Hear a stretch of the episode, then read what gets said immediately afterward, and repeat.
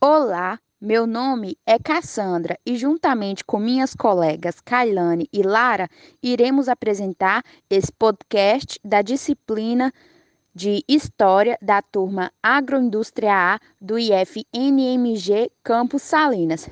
Bem, o tema do podcast é Vargas e o trabalhismo. Sendo assim, vamos lá.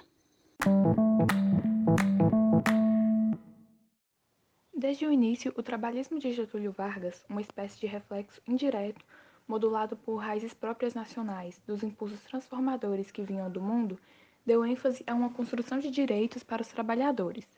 Visto isso, desde a década de 1930 foi possível observar o cenário político no Brasil, onde a relação entre cidadãos e as instituições de controle político passaram por grandes mudanças. Durante o governo varguista, o trabalhismo foi uma ideologia formada no centro do seu governo, mas com a criação do PTB, o Partido Trabalhista Brasileiro passou a ser partido de Getúlio Vargas, no qual acabou se tornando um projeto político do partido em questão, tornando-se central para o aglutinamento de políticos e apoiadores ao seu redor. Desse modo, o cenário político neste país mudou, ou seja, a visão da revolução, em vez de ser vista como mudança, trouxe consigo diversas relações. Bem, O trabalhismo brasileiro surgiu ao lado dos avanços no processo de industrialização no Brasil.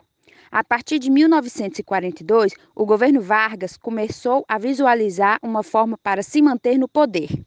E foi a partir desse contexto que surgiu o movimento conhecido como trabalhismo, na qual a teoria torna os direitos trabalhistas por parte do governo Vargas que se difundiu como modo de propaganda do governo.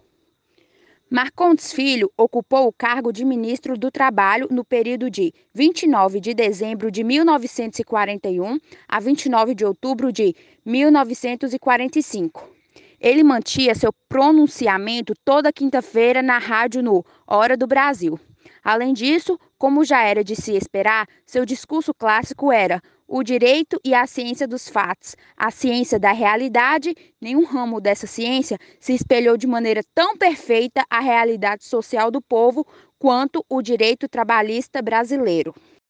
Iniciado no país logo após a década de 1930 pelo governo Vargas, a legislação social assumiu uma posição de lei em nossa pátria, não só porque o Brasil tinha um grande débito a saldar com as classes trabalhadoras, como também graças à capacidade jurídica do poder público. E esse prodigioso esforço construtivo elegeu leis, muitas das quais com fundo experimental por não se tratar de uma lei com legislação que vinha a acudir exigências, mas por atender por antecipação a uma realidade pressentida. Ainda no mesmo período, por ocasiões da guerra, o mesmo governo Vargas promoveu uma suspensão temporária da aplicação da legislação trabalhista, possibilitando uma situação de extrema exploração do trabalho. Todo o argumento de que os operários eram soldados de produção, em 1943, a CLT, por intermédio do seu artigo 530, proibia que fossem eleitos para cargos nesse contexto.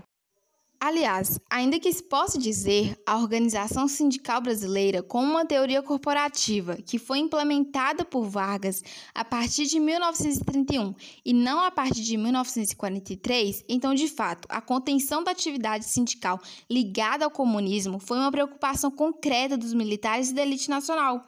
Como é de se esperar, a classe trabalhadora não foi somente desafortunada com a dominação exercida pelo regime varguista. Longe disso, a política trabalhista levou levado ao efeito naquele momento histórico, produziu mudanças concretas na vida de classes populares, tanto no ponto de vista material como das relações do trabalho. O trabalhismo na era Vargas, ele incorporou símbolos, tradições, valores e crenças à cultura operária, procurando atuar como agregador e uma identidade coletiva dos trabalhadores. Havia, pois, a consolidação da imagem do trabalhador nacional como uma marca ideológica do governo varguista. O Estado Novo investiu essa imagem e a explorou, fazendo de Getúlio Vargas o pai dos pobres. Assim, encerramos esse podcast. Obrigada pela sua atenção.